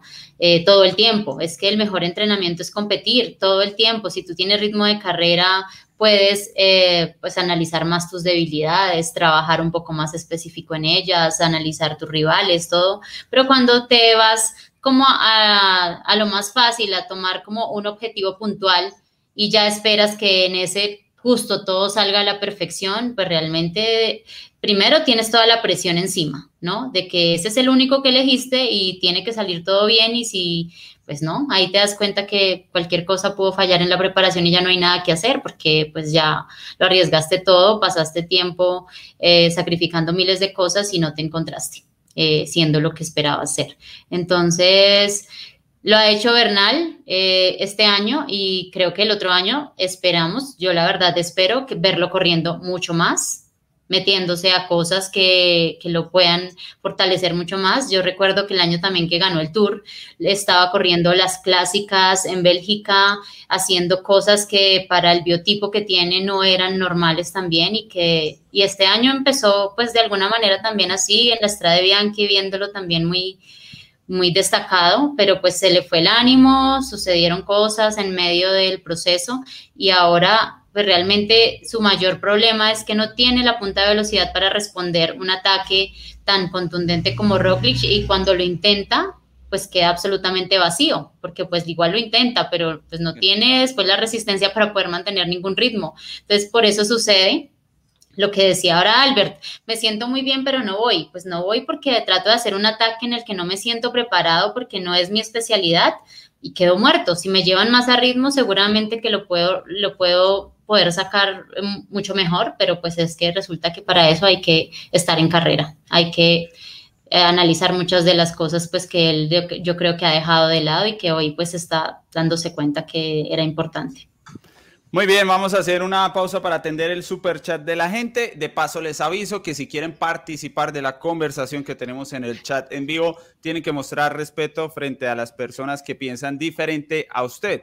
Solo a los que están interesados. A los que no están interesados, igual Lina Bonilla con su rápido baneo los va a atender allí. Así que Lina, después de hecho este anuncio, el que no tenga ganas de respetar la diferencia de pensamientos, lo bloqueamos permanentemente y con eso nos ahorramos tiempo hacia el futuro. Bienvenido Juan Coronado como nuevo gregario de lujo. Gracias, se pueden sumar en las membresías para que nos apoyen, para convencer a los compañeros a que sigan estando en la polémica, los programas de debate el próximo año, que esto sea solo el comienzo. Javier dice, Iños, ¿quién fue el último que ganó dos grandes en un, en un año? El que ganó la ruta olímpica, eh, quién puso a sudar a Roglic en la última vuelta, quién fue el segundo del Tour. Eso nos dice Javier y eh, que además dice que, bueno, que a Bernal no se le puede dejar la excusa del COVID, pero a Landa, yo no sé por qué comparan, tiene una obsesión. ¿ah? ¿Por qué comparan a Landa con es que yo Bernal? Porque es que yo es que es como si pensara que nosotros tenemos acá también una obsesión por Landa, que entonces la única forma de, justificar que Bernal es bueno es porque Landa tampoco lo es o algo así, yo no sé, pero... Es, que con ese argumento me estáis dando la razón. Sí, si lo bajan al si nivel tu de Landa, Si tu argumento es decir, eh, no, es que Landa, ¿qué? ¿Ese es tu argumento? Vamos a ver, yo soy Brayford. Yo soy Brayford. O, no, yo soy el señor Ineos. Yo soy eh, Juan Ineos. Y yo pongo, estoy, me estoy gastando 50 millones de euros todos los años. Y digo, Brayford, eh, ¿a quién tengo yo que fichar aquí para ganar el Tour de Francia? Y me dice, bueno, pues mira, hay un chaval en el Androni, que es un colombiano tal, que, es buenísimo, que sube un montón y que es Egan Bernal. Vale, ok, pum, lo ficho. Me gana altura. Brailford, ¿cuánto hay que pagarle a este? 5 millones y medio de euros al año. Y dice, bueno, por 5 millones y medio de euros al año, este tío me tiene a mí que ganarlo todo. Vale, sí, te lo va a ganar todo. Pelearlo, al menos. Y ahora resulta que me encuentro esto que me resulta que me encuentro que me lo tengo que llevar al Giro porque al Giro no va nadie para que pueda ganar algo. Y digo, bueno, pues en la vuelta por lo menos va a estar en el podio, va a estar luchándole a, a, los a Roglic, que le dobla el sueldo a Roglic. Que le dobla el sueldo a Roglic, ¿eh? Y está por detrás de Jack Hike. Y ahora soy yo aquí el que, el que viene aquí a inventarse cosas. Yo soy Brailford y digo, me he equivocado. Porque estamos hablando del líder, el líder de, una, de un mm, transatlántico, de una escuadra que cuesta a su dueño cada año 50 millones de euros. Que si Bernal corriera en el corriera en el Astana o si corriera en el, en el que sea, en el Movistar, cobrando menos, pues digo, bueno, pues el chaval que ha ganado el Giro y el Tour, pues bastante, que voy a decir, pero cuando tú eres el líder de un equipo que vale, repito, 50 millones de euros, no vale con ganarle el Giro a Caruso y no vale con hacer cuartos la vuelta. Y si vuestro argumento para, para mm, contrarrestármelo es, ¿y Landa qué?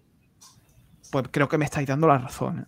¿eh? Steven Rosales dice, soy muy colombiano, pero me siento más identificado con lo que dice Fran Ahí está la franática. Egan es un gran corredor, pero un peldaño por detrás de Pogachar y Roglic. Bien, eh, yo les hago... todos esos... No, por añadir una última cosa, que eh, esto mm, pecamos mucho los que estamos todos los días hablando, de, en este caso de ciclismo, ¿no? Eso pasa mucho en el deporte en general, el comentaristas deportivos o demás, de... Eh, o sea, de, de, presentar el momento, o sea, como que recortamos la realidad y analizamos este trozo de la realidad, ¿no? Y, en, ese trozo de la realidad vemos el futuro. O sea, ahora vemos que Roglic, eh, o sea, que Pogachar va a ganar 60 tours seguidos, eh, que nadie, no hay ningún ciclista de los todos los que hay en el mundo ahora mismo que conocemos o que no conocemos que puede ganar a, Pogachar, que Bernal ya nunca va a ganar, que mm, eh, Carapaz no es rival para no sé quién, que todo esto, o sea, esto yo el primero, ¿eh? o sea, no lo digo por nadie, ni o sea, digo en general, que pecamos mucho de coger la realidad y, extrapolar de a partir de ahí eh, el futuro. Y, es que el ciclismo nos demuestra año tras año que no es así, ¿no? Cuando eh, piensas que vas a tener un, a Froome conseguir el quinto tour, que bueno, es que lo va a conseguir, ¿cómo no va a conseguirlo? Pues no lo consigue. Eh, cuando piensas que, llegan a un tour, están Contador, están Froome y te lo gana Nibali. Cuando tiene Roglic ganado el tour y te lo levanta Pogachar, que quién iba a decir que Pogachar iba ganar un tour ahí, y ahora ya es el máximo ganador. O sea, no sé, hay millones de ejemplos, ¿no? Quiero decir que pensamos mucho en eso y, es que esa obsesión es un, es un problema porque ahora, claro, ya dices, ¿no? Es, imposible que Bernal gane a, Pogachar. Claro, este Bernal que estamos viendo en la vuelta, sí, pero es que el año que viene, ¿qué pasará? ¿no? Y simplemente, o sea, no, no, no aporta nada esto, pero también por tenerlo presente, ¿no? Que muchas veces siempre nos, nos, fijamos así y, claro, perdemos el, el, tema de que el año que viene puede ser todo distinto, ¿no? Yo entiendo que un equipo como Ineos no, no, no, el año que viene pues cambiará las cosas y irá mejor. Perdona, he dicho 5 millones, he dicho 5 millones, he leído una cosa que no es así, que, que la había buscado, pero lo he leído mal. Eh, son 3. Bueno, pues ya está, si cobra 3 millones, entonces con ganar la vuelta a Burgos y, y, y la ah, Milan Turín está bien. Con ganar la Milan Turín, yo creo que ya justifica los 3 millones de euros. Yo creo que ellos, ellos tienen una contratación, Fran, más por la proyección que tienen que por igual obviamente, ¿no? Tiene pues en este momento ya unos triunfos de peso, pero pues es un corredor joven en el que siguen creyendo y por eso es que también gana lo que gana, a diferencia de Roglic, eh, digamos en el caso de Egan Bernal, ¿no? Eh, y pues año tras año se van haciendo diferentes pruebas, como yo lo dije ahorita, y en su preparación, en sus entrenamientos y en sus fortalezas y debilidades. Y en medio de eso, un equipo como este también tiene que aceptar las situaciones que ocurren, pues que no tienen que ver con la parte deportiva. Ah, pero tampoco creo que tengan el derecho de estar pensando que para mí no, digo que en ese punto no, o sea, sí esto un poco porque yo no creo que Ineo sea un equipo que, o sea, es cierto, tienen que estar pensando en el futuro, pero que no por pensar en el futuro descuida el presente y decir, no, porque queremos pero no hay. años volver. Eh, pero dime a quién pueden, a quién tenían en, en, su mente como proyección. Creo que están pensando en el presente, pues porque Egan les mostró un presente, pero eso no quiere decir que también tenga la obligación, pues, de ir como Fruma a ganar eh, cuatro tours, porque pues primero el equipo tampoco está conformado como cuando estaba Froome. Es que no es solamente el líder, es todo el equipo en el, que debe estar. O sea, mírale tú todos los gregarios que tiene Ineos o sea, para mí son gregarios de lujo que ya después no, pero, pero, era, pero, eran superiores en, en, muchas cosas por encima de otros equipos, o sea, era un equipo que dominaba absolutamente todo y ya hay otros equipos que también tienen otro presupuesto y que le han metido también mucho a esa parte y que ya no, ya Ineos no es el Sky que controlaba todo. Nos dice Iván Herrera, Carapaz también, también está fallando, creo que Ineos tiene que reconsiderar la apuesta de ir con tres líderes a las grandes. Para mí la apuesta de Ineos por Yates es bien mala. Eso nos dice Iván Herrera, gracias por ese super chat. Eh, Ricardo eh, dice, Egan podría hacer mountain bike o eh, ciclocross para ser más explosivo. Eso es lo que nos cuenta Ricardo, su opinión. Y Robert dice, son estados de forma. López, desastre en el tour y hoy se ve fuerte. Bernal tiene 24 años. Eh, no 34. Bueno, ahí están las opiniones de un tema muy interesante. Jason Navarrete nos había dado un pequeño super chat. ¿Qué pasa, Jason? Que a veces cuando hay muchos, cuando son de ese tipo, pues se nos escapan muy rápido, desaparecen prácticamente en un minuto. Pero Jason dice, el Ineos aún no encuentra el reemplazo de Portal y para Jason esa es la clave, el reemplazo en la dirección técnica de Nicolás Portal, quien falleció. Eh, yo les tengo recomendación antes de venir a cerrar con el debate de línea, si hace falta decir algo más y repasar la etapa de mañana, porque desde endosruedas.com.co hoy les sugieren en cuanto a la compra de potenciómetros la marca Sigeji, que es una marca especializada en el modelo de araña, como lo ven ahí, instalado en las coronillas de bicicletas de ruta o de mountain bike, lo que ustedes tengan, si es Shimano, es RAM o cualquier otra marca de componentes bueno, ahí está CGG que mide de forma dual ambas piernas en cuanto a la potencia y tiene una exactitud de 98%. Es muy fácil de instalar, de calibrar, conectar. Bueno, es bien práctico de utilizar este CGG en el modelo de araña. Recuerden que en endorruedas.com.co encuentran el mejor servicio pre y post venta. Ahí tienen en el chat la tienda y el WhatsApp por si se quieren asegurar eh, de tener una compra efectiva para instalar un, potenciómetro, si lo quieren cambiar, si el que compraron les salió ahí como regular y, quieren algo mejor, bueno, ahí están las opciones. ¿Algo más que decir? ¿Alguien tiene una opinión por ahí adicional de líneas? ¿Ustedes creen que ya Bernal o todavía igual si, si en la planificación le llega una mejoría en la condición para la segunda mitad, para los últimos seis, siete días de carrera, creen que todavía tiene la capacidad de, volver a, esta vuelta a España o ya con lo de hoy fue demasiado? Alejandro dice que no. No. ¿Puedes repetir la pregunta, Eddie? dejarán todavía en carrera? Bernal está afuera o todavía como, como es un tipo que se preparó para la Vuelta a España, uno podría esperar que igual en la última semana mejore un poco, ¿no? Por esa planificación o es un ¿Fuera de que qué? ya está. De la disputa del podio, del podio. De, de, los tres ahí. No tanto del título porque está muy complicado, pero bueno, de, de estar en, que yo digo, bueno, en el podio No, sería salvar un poquito está. los muebles. Fuera tampoco está, puede haber circunstancias de carrera, puede, no sé, yo tampoco lo veo fuera del todo. Fuera de la pelea por la carrera, sí. Es que pensé que eso preguntaba al principio. De la carrera, Ah. claro. Pero no, del podio lo puede tener, que igual tampoco es que tenga mucho, o sea, mucho rival. Bueno, Jack para Hike, llegar Jack ahí. Hike nunca, nunca ha hecho una general de tres semanas, Miguel Ángel López le pasan cosas, Enric Más, pues nunca sabes por dónde te puede Lo salir. acaban de sentenciar a López. Hombre, López ya- lo- es habitual en, en el tema de que le pasen cosas. López bien- es que no se cae, es que no, es que yo, ahora yo me invento que a López le pasan cosas. Ahora es Frank que es anticolombiano, el que Le sopla en las carreras y, le y hace que se caiga. A Roglic le pasan más cosas. Y la contrarreloj de, de Miguel Ángel López, que pese a que podamos pensar que ha mejorado un poco, no es tampoco una, una bala segura, ¿no? Es decir, que puede, puede salir bastante mal también. Ahí, entonces, a ver, que yo creo que, que si siguen en este punto, pero lógico es pensar que van a estar ahí delante, ¿no? Pero hay que recordar que Miguel Ángel López per- perdió eh, cinco minutos, ¿no? En la contrarreloj de que ganó Pogachar, una cosa así, cuatro o cinco minutos. Muy bien, vamos entonces hacia el día de mañana. De esto hablaremos mucho más en la medida en que se acerque el fin de semana, un fin de semana entretenido. Pero pues esto mañana mismo va a tener un nuevo round. Y mañana mismo podemos tener algunos segundos de más o de menos. Especialista en la península ibérica, Albert Rivera. Bueno, eh, hoy, hoy la etapa era por, por tierras de, de Fran, o sea que todo lo que ha Ah. ocurrido igual O tiene sea que, que- ver. Fran se sabía las carreteras de memoria de tanto que ha pedaleado por ahí. Sí, yo creo que sí. Yo no me sé ni las de mi pueblo, eh. Yo no pedaleo, vamos.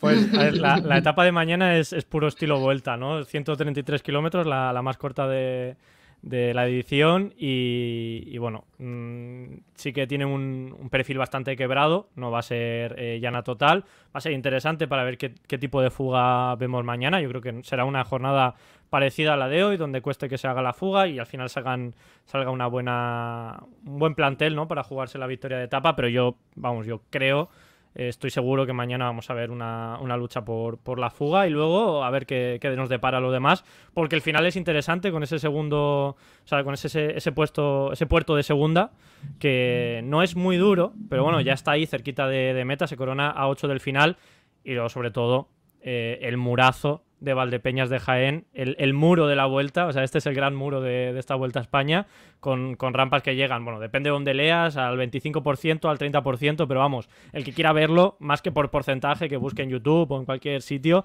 porque se ha subido, con, este año va a ser la cuarta vez que se sube en la Vuelta a España, han ganado Igor, Igor Antón, eh, eh, también ha ganado Joaquín Purito Rodríguez, o sea que nos podemos hacer una idea, ¿no? De, de cómo es ese final, donde se retuercen los corredores y, y bueno, donde mañana vamos a ver queramos o no, ahí a retorcer- retorcerse a Roglic, a, a Bernal, a Miguel Ángel López y, y, bueno, algún segundito sí que pueden picarse entre ellos, aunque no espero grandes, grandes tiempos, grandes problemas en el tiempo. Pero bueno, etapa muy interesante, estilo vuelta total.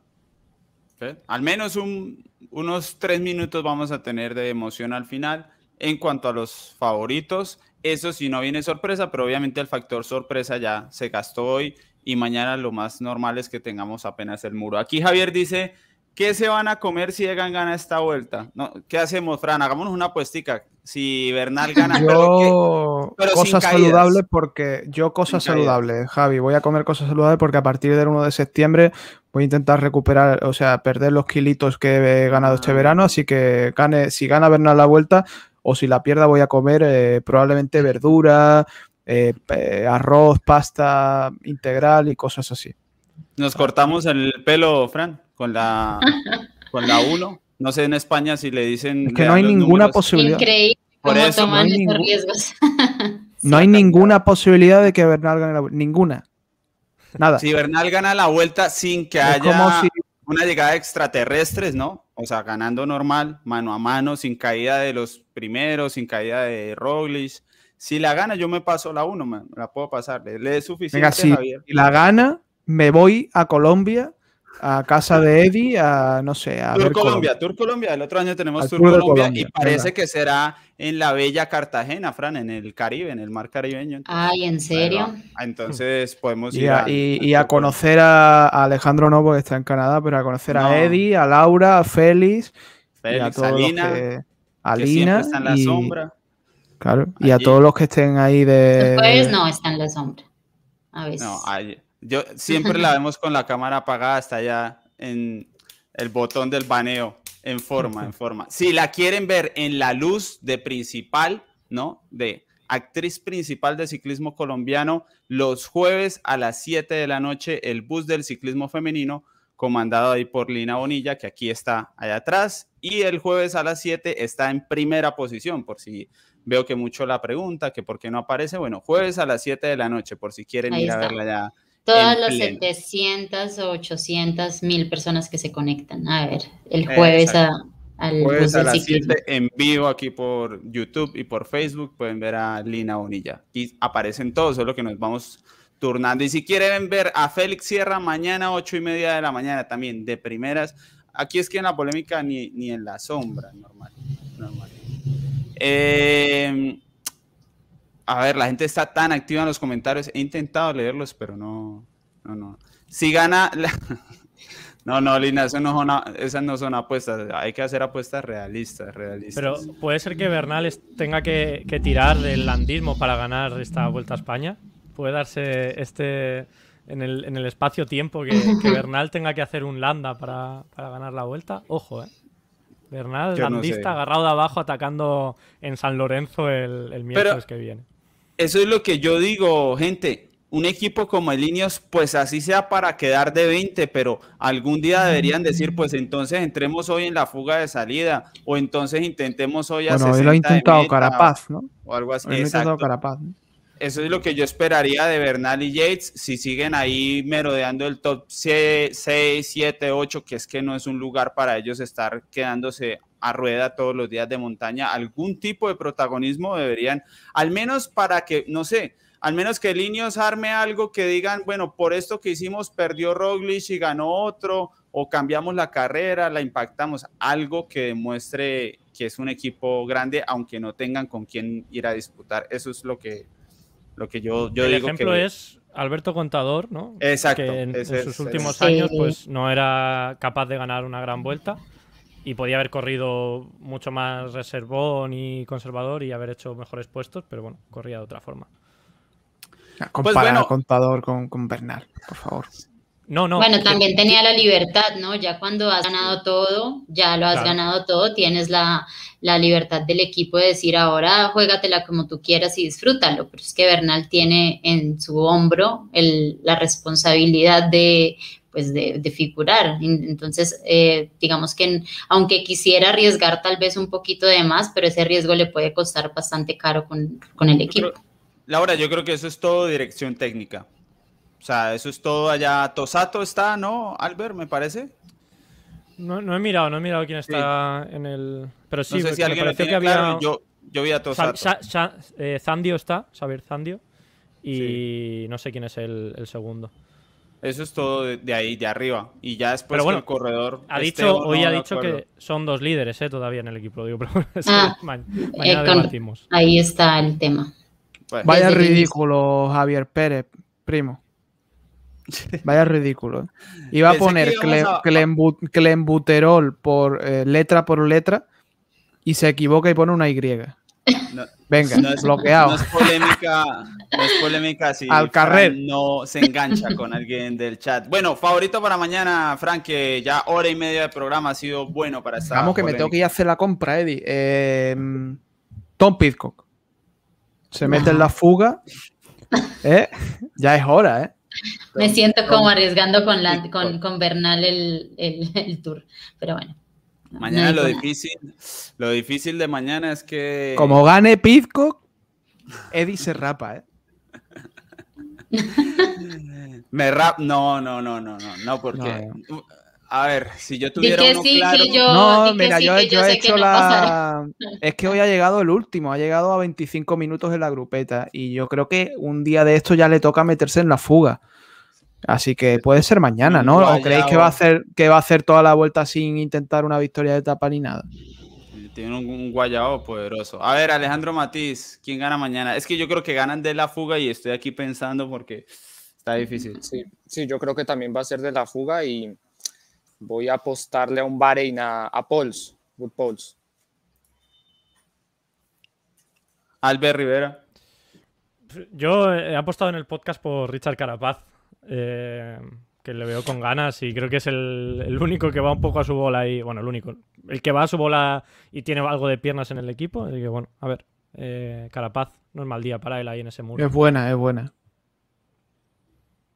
Pero bueno, Pitcock en realidad, si está fuerte, también sería, sería muy bueno. Pasa que yo creo que hay. No, no, final yo, por- yo la risa de Laura es descojonándose de mí, yo esa me la guardo en la libretita para mañana, como gane Pisco. ¿eh? Pero es que está muy, muy mal. Yo cuando, que- cuando ella pero dijo es que que Miguel no Ángel puedo- López no iba a ganar el ser- tour, yo aquí Mira, gua- Yo Se soy Se una perdió el persona, respeto. Se perdió. no soy una persona que muestra lo que siente y resulta que no puedo evitar si me genera alguna sonrisa. Cuando tú dijiste en la sonrisa. previa, en la previa del. No, hoy te has reído, ¿eh? Hoy no ha sido sonrisa, hoy te has reído. Cuando tú en la previa del tour dijiste que iba a ganar Miguel Ángel López, yo estaba así. Y yo no por- me y por dentro, y por dentro Ah, ¿qué pero era? eso fue, pero eso fue en la previa, pero durante toda la, la carrera yo seguí confiando en él y ya ahí estaban pues los, los diferentes. Pero pues sí, igual, igual se vale confiar, ¿no? Que esa es, la, esa es la idea. Yo creo que igual un corredor como Pitcock que tiene mucha clase, yo desconfío de sus posibilidades porque siento que no está bien en este momento, que su objetivo ya lo llevó a cabo, que fue el de mm, su medalla olímpica y que ahora se está, está terminando la temporada con esta carrera y no, no va a seguir sufriendo de más. Entonces eso es lo que veo, como terminar por terminar. No lo veo sufriendo, metiéndose en una fuga ni disputando pues aquí nada más. ¿Quién Pero no es más. ya. Para Vamos mí ya, mañana no, mañana gana, para mí mañana gana Primos Roglic. Muy bien. Eh, Oye, que nos está viendo Mauricio Soler, dice Lina. Pues Lina a veces nos trae esas informaciones. eh, vamos a confiar en Lina y le enviamos un saludo a Juan Mauricio Soler. Grande, Hernández. grande la etapa en el Galivier, Mauricio, ahí en, en Briançon. Lina cree fielmente en lo que dice la gente en el chat. Yo, por experiencia, no, pero bueno, por si acaso. Juan Mauricio Soler, yo siempre digo, es del último corredor del que fui fan. De ahí en más, ninguno, porque me dediqué a Bueno. estas cuestiones, me alejé. Hoy, de- hoy se te ha visto un poco el plomerito con Miguel Ángel López. Sí. Vamos a, a dejarlo No, no creo. Yo creería que se No le dio creo. fue la imparcialidad. No creo, Sí, sí, no sí. creo, no creo. Decepción. ¿No Pero- se puede ser fan, Eddie? Ah, ¿No se puede ser fan? No soy buena referencia para el periodismo. Yo lo hago a mi manera. Yo no puedo ser fan de alguien y después eh, No, hacer pero una puede investigación. serlo. No puedo. Puede Yo- serlo. yo- eres, yo- eres pe- los árbitros de fútbol son de un equipo también. qué bueno. Y, los periodi- y los periodistas son de los equipos. Pero otra cosa es que luego. Está bien. está- Yo no puedo. Nunca he podido. Así que los que son fan El hombre de hielo. y, y pueden mantener criterio, eh, no, pues soy fan de Atlético Nacional. Y Hay que Juan ser Fernando buen Quintero, fan y eso es tener pues, el criterio también para... sí. Bueno, Ataca. vámonos, eh, que nos enrollamos Vámonos, vámonos, aquí vámonos, vámonos, y- vámonos, vámonos. Vámonos, y hay que cenar, eh, por favor. Bueno, Muy bien, hasta aquí la polémica de la vuelta. Estuvo muy bueno hoy, muy divertido. y Nos vemos como de costumbre mañana. Una y media, eh, una y media, una de la tarde. Es que es porque a veces nos coge. después me coge la tarde. Una, una, ocho y media de la mañana, análisis en vivo de la etapa. Después, tan pronto termina, el resumen de la etapa y a la una la polémica para que queden bien servidos sobre dosis de ciclismo aquí en eh, Ciclismo Colombiano. Muchas gracias. Nos vemos mañana. Gracias a Dios, hasta mañana. Chao, chao, chao. Chao. Oye, que